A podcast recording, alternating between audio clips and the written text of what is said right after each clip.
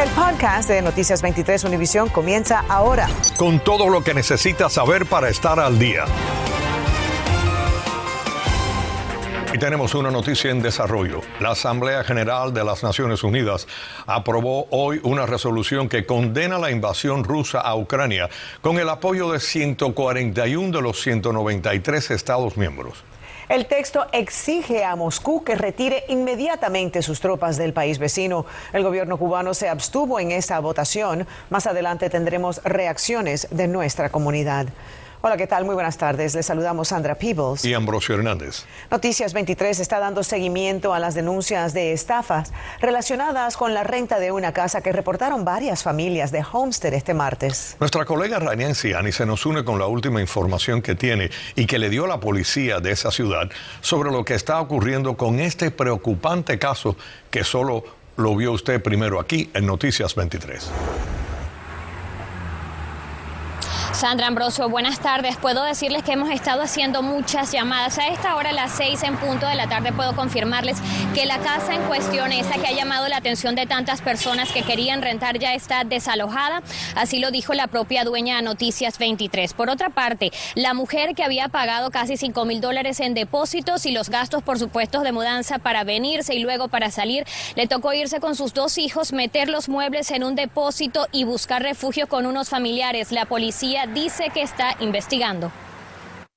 En este caso han llegado varias personas el mismo día a mudarse para la casa. Se refiere a las denuncias que reportamos este martes. Una pareja de, dos hombres que supuestamente eh, se presentaban ante nosotros como los dueños de la propiedad. Entonces la Realtor te solicitaba alguna información, te decía cuál era el precio, qué era la gestión que tenías que pagar. Ahora mismo tengo miedo de volver a rentar, tengo miedo de volver a, poner mis ahorros, mi, mi, sudor de mi trabajo en manos de otra persona. Estuve viviendo ahí en una efficiency como dos meses y de pronto los supuestos dueños me dijeron que se iban a mudar y que iban a rentar la otra parte de la casa y yo ya había pagado hasta el mes de abril. La policía no precisa el número de víctimas, pero los afectados relatan que ya se conocieron entre sí y que al menos son 10 familias.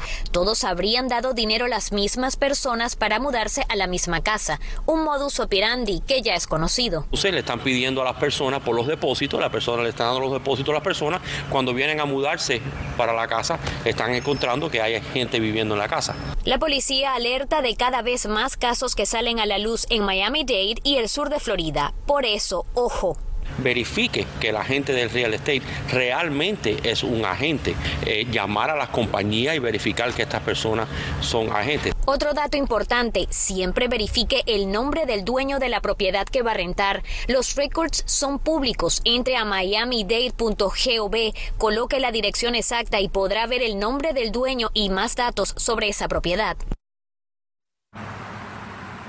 Bueno, según nos informan, han surgido más víctimas. Incluso era una segunda casa ubicada en Cutler Bay. Aparentemente allí vivía la mujer que se hacía pasar por Realtor y habrían estado haciendo aparentemente el mismo modus operandi en, también en esa dirección. Sandra.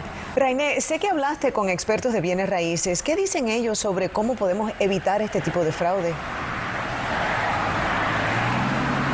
Una de las primeras banderas rojas que tenemos que estar todos alerta tiene que ver cuando las personas están presionando, forzando a los clientes para que hagan pagos completamente en efectivo. Siempre es sospechoso, así que o desista o piénselo dos veces. La segunda razón es que los procesos para las asociaciones de condominios o de dueños de casas toman sus procedimientos. Es imposible si le dicen que en cuestiones de horas o minutos ya fue aprobado por alguna de estas asociaciones, así que esté pendiente.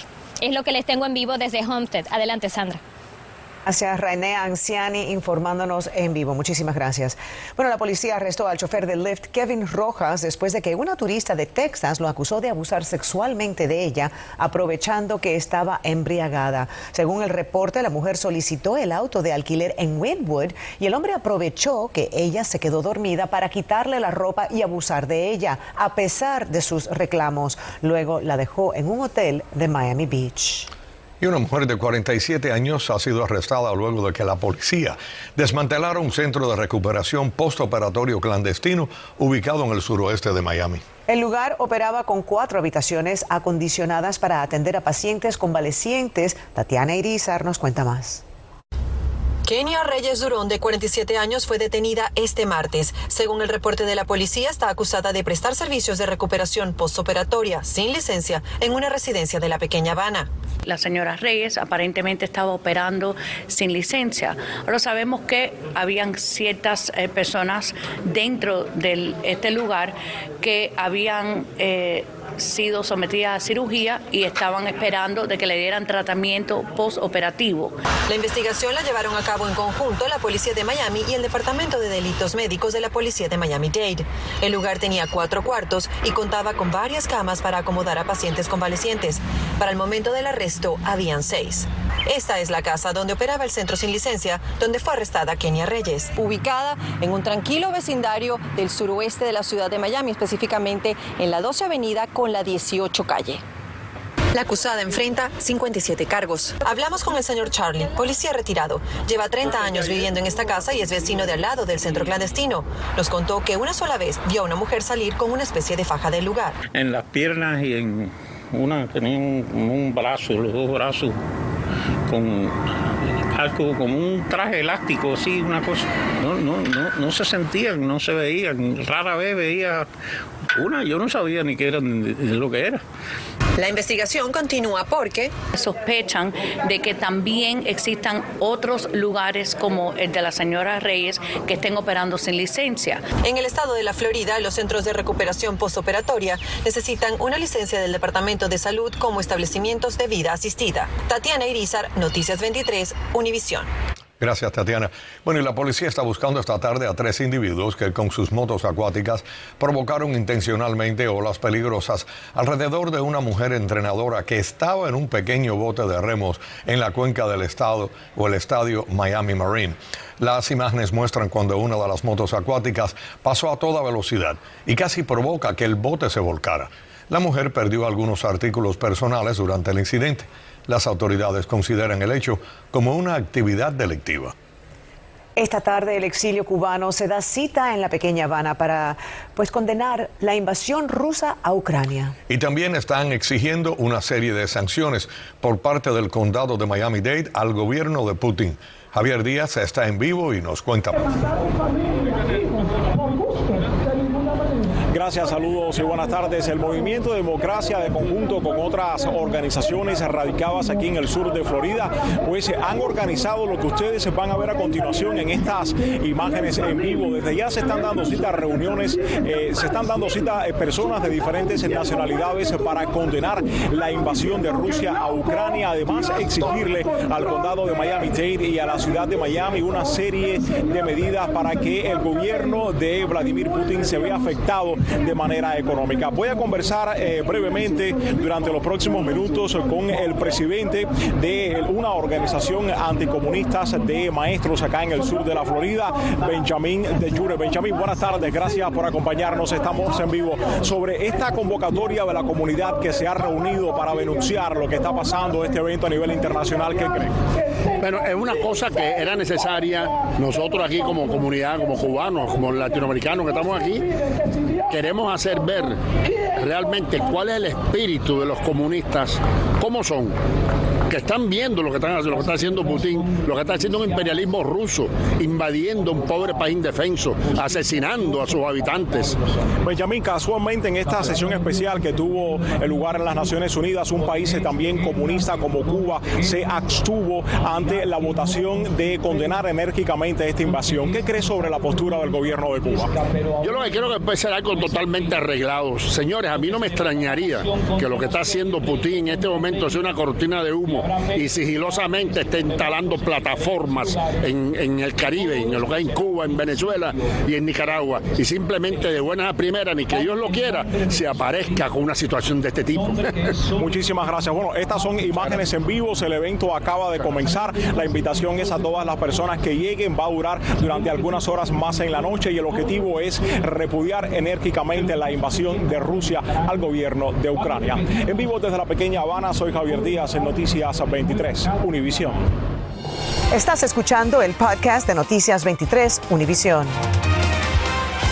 El presidente Joe Biden durante el discurso sobre el Estado de la Unión anoche prohibió y anunció que estaba prohibiendo todos los vuelos de aviones rusos en el espacio aéreo norteamericano como parte de las sanciones contra el presidente ruso Vladimir Putin por la invasión a Ucrania.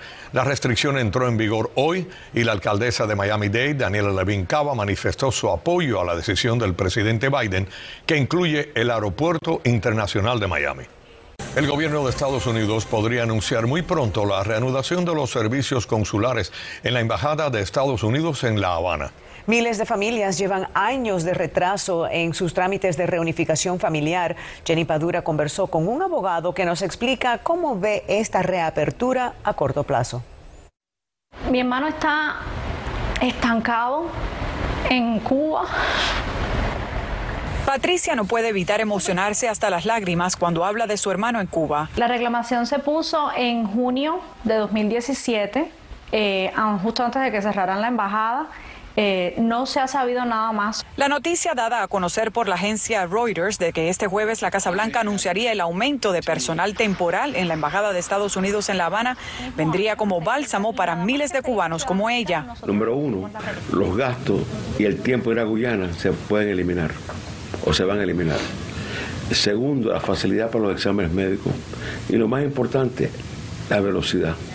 En este momento hay casi 100.000 cubanos atrasados porque no ha habido un consulado en La Habana. Pienso que ya es un pasito más cerca de poder traerlo y él está muy desesperado porque no le dan trabajo en Cuba, porque como él no tiene las mismas ideas, el plan, según los informes, no restauraría de inmediato las operaciones a sus niveles anteriores. La prioridad va a tener que ser las peticiones inmediatas que no requieren número de ciudadanos americanos por sus padres, por sus hijos menores de edad y por sus parejas. Una vez que eso coja ritmo, lo que me gustaría ver es que comience el programa de, paro una vez más. La recomendación del abogado Allen es ser paciente y evitar casos como este. Un hijo que llevaba seis años esperando su visa, seis años, se desesperó, entró por frontera. Ahora yo no sé cuál el futuro de él va a ser, pues no puedo legalizarlo para la petición de la mamá ahora. Por lo que el abogado Willie Allen recomienda a las casi 100.000 familias cubanas que han estado esperando por sus procesos de reunificación familiar tener mucha paciencia. Jenny Padura, Noticias 23, Univisión. Gracias, Jenny. A pesar de los esfuerzos del Distrito Escolar de Broward para mejorar la seguridad en las escuelas después de la situación en Parkland, algunos padres aseguran que simplemente no es suficiente. Nuestra colega María Fernanda López hizo un recorrido por varias áreas de ese condado y ahora nos dice que encontró en su reportaje especial escuelas en la mira a mí no me parece que han hecho grandes cambios con la seguridad en los colegios. Con un nudo en el estómago, Luz envía a diario a sus hijas a la misma escuela donde hace cuatro años su hijo mayor sobrevivió a la peor pesadilla, la masacre de Parkland. Y los colegios siguen iguales, es lo mismo, como si no hubiese pasado nada y estuvieran estancados en el tiempo. Y es que el terror vivido el 14 de febrero del 2018 hizo pensar a los padres que las medidas de seguridad en los planteles iban a extremarse de forma inmediata. Si puedes ver la cerca de del colegio, de este colegio y de todos los colegios que hay en esta zona son muy bajitas. Cualquiera entra al colegio y no hay cámaras afuera, menos de que sean las cámaras de los semáforos. Sin embargo, el Distrito Escolar de Broward asegura que ha hecho mucho para mejorar.